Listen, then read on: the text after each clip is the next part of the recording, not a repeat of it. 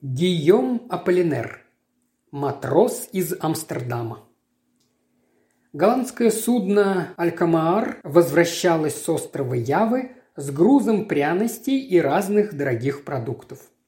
По пути судно остановилось в гавани Саундгемптон, и матросы получили разрешение сойти на берег. Один из них, Хендрик Верстгейт, сошел с судна с маленькой обезьянкой на правом плече и с попугаем на левом, а на спину взвалил небольшой тюк с индийскими тканями, которые он думал кому-нибудь продать вместе с обезьянкой и попугаем. Уже было начало весны, но темнело еще очень рано. Хендрик Версгейт шел довольно быстро по улицам города, окутанным туманом и тускло освещенным газовыми фонарями. Матрос думал о скором возвращении в Амстердам, о матери, которую он уже три года не видел, о своей невесте, ждущей его в Манин-Кейн-Даме. Он уже мысленно подсчитывал выручку и подыскивал лавку, где сможет продать свой экзотический товар. На улице Абов-Бар его остановил прилично одетый господин и спросил, не хочет ли он продать попугая. «Ваш попугай мне очень нравится», я человек одинокий и все ищу кого-нибудь, кто мог бы со мной разговаривать, не дожидаясь ни моих вопросов, ни ответов. Хендрик Верстгейт, как и все голландские матросы, говорил по-английски. Он назначил цену, против которой незнакомец не стал возражать. «Пойдемте со мной», – сказал он. «Хотя я живу довольно далеко, но я хотел бы, чтобы вы сами посадили попугая в новую клетку. Заодно вы покажете мне свои товары, и я, быть может, выберу себе что-нибудь по вкусу». Довольный этой счастливой встречей, Верстгейт пошел за джентльменом, которому он по пути стал расхваливать обезьянку в надежде сбыть и ее. По его словам, она принадлежала к очень редкой породе, одной из тех, которые лучше других выдерживают климат Англии и больше всех привязываются к своим хозяевам. Но матрос быстро умолк. Он напрасно тратил слова, его спутник не отвечал и даже, казалось, не слушал. Они шли рядом и продолжали путь молча. Только обезьянка в тоске по родным тропическим лесам, напуганная туманом, изредка испускала крик, похожий на писк новорожденного, а попугай временами похлопывал крыльями. После часа ходьбы незнакомец вдруг сказал «Мы приближаемся к дому». Они вошли в предместье города, по краям дороги раскинулись фруктовые сады, огороженные решетками. Сквозь деревья изредка виднелись освещенные окна коттеджей, и с моря доносился далекий тревожный рев сирены. Незнакомец остановился перед одной калиткой, вынул из кармана связку ключей, открыл и тотчас же закрыл ее, как только прошел Хендрик. Матрос был изумлен. В глубине сада он с трудом разглядел маленькую красивую виллу, Ставни были закрыты и не пропускали ни единого луча света. Молчаливый незнакомец, глухой, бесприютный дом. Это все было довольно жутко, но Хендрик вспомнил, что незнакомец жил один. «Какой-то чудак», – подумал он. И так как голландские матросы не настолько богаты, чтобы их могли куда-нибудь заманить с целью грабежа, то ему даже стыдно стало за свой минутный страх. «Зажгите, пожалуйста, спичку», – сказал джентльмен, вставляя ключ в замок наружной двери коттеджа. Матрос зажег. Как только они вошли внутрь, незнакомец принес зажженную лампу, которая осветила красивый и со вкусом обставленный холл. Хендрик Вестгейт успокоился. Он даже воспылал надеждой, что этот странный незнакомец купит у него большую часть товаров. Незнакомец вышел из комнаты и вернулся с клеткой.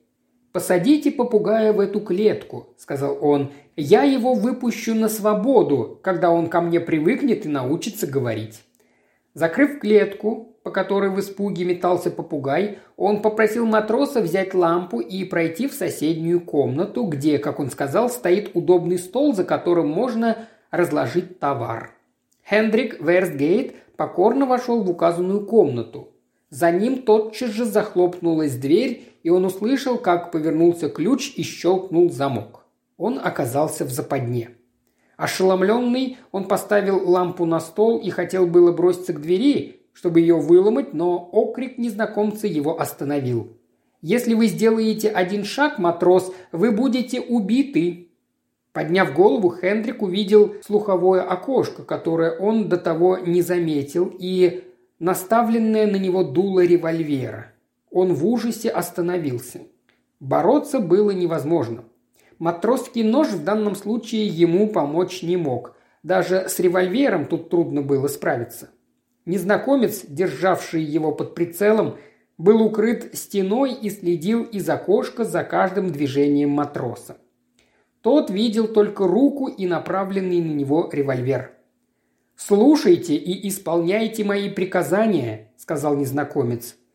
«Вынужденная услуга, которую вы мне должны оказать, будет щедро вознаграждена. У вас нет выбора.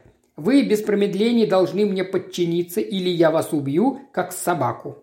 Откройте ящик стола. Вы там найдете шестизарядный револьвер с пятью пулями. Выньте его». Матрос все в точности выполнил почти бессознательно. Обезьянка на его плече дрожала от страха и испускала жалобные крики. Незнакомец продолжал. «Вы видите ширму в глубине комнаты? Отодвиньте ее». Выполнив приказание, Хендрик увидел альков, в котором на кровати лежала женщина со связанными руками и ногами и заткнутым ртом.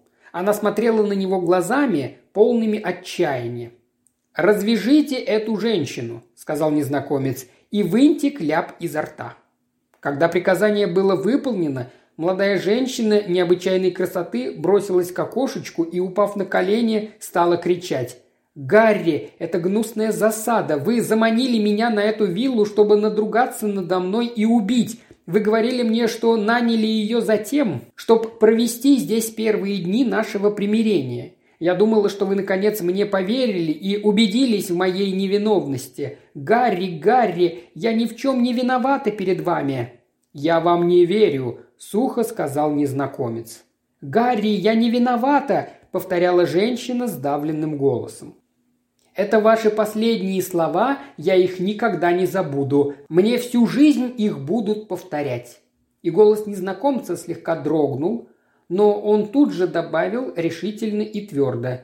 «Так как я вас все еще люблю. Если б я вас меньше любил, я бы сам убил вас, но я не могу, так как люблю. А теперь, матрос, если вы, пока я досчитаю до десяти, не прострелите голову этой женщине, вы сами будете убиты тут же, у ее ног. Один, два, три. И едва незнакомец успел досчитать до четырех, как Хендрик, обезумев от ужаса, выстрелил в женщину, которая стояла на коленях и смотрела на него в упор. Она упала ниц. Пуля попала ей в лоб, Тут же из окошка раздался другой выстрел, и пуля пробила матросу правый висок. Он рухнул у стола. Испуганная обезьянка, издавая пронзительные вопли, в страхе задрожала и быстро спряталась под курткой матроса. На другой день жители предместья Саундгемптона, проходя мимо коттеджа, услышали какие-то странные звуки. Они известили об этом полицию, которая немедленно явилась и выломала дверь. Там нашли два трупа – молодой женщины и матроса. Обезьянка неожиданно выскочила из-под куртки своего хозяина и хотела броситься на одного из полицейских. В испуге они шарахнулись назад. И только подстрелив обезьянку, они вновь решились приступить к осмотру. Открылось следствие. Было установлено, что женщина была убита матросом, который затем сам застрелился – но подробности драмы так и остались невыясненными и загадочными.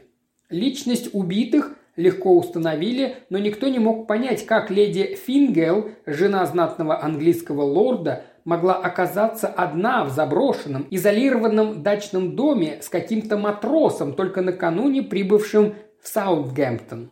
Сведения, сообщенные хозяином коттеджа, ни в коей мере не помогли выяснению дела – Вилла была снята за 8 дней до происшествия неким Коллинзом из Манчестера, разыскать которого не удалось. Этот Коллинз носил очки и длинную рыжую бороду, которая вполне могла быть искусственной. Лорд поспешно прибыл из Лондона. Он обожал свою жену, и его горе было неописуемо. Как и все кругом, он никак не мог разобраться в этом странном происшествии. С того времени он оставил свет и живет уединенно в своем Кеннингстонском доме с немым прислужником и попугаем, который беспрестанно повторяет «Гарри, я невиновна».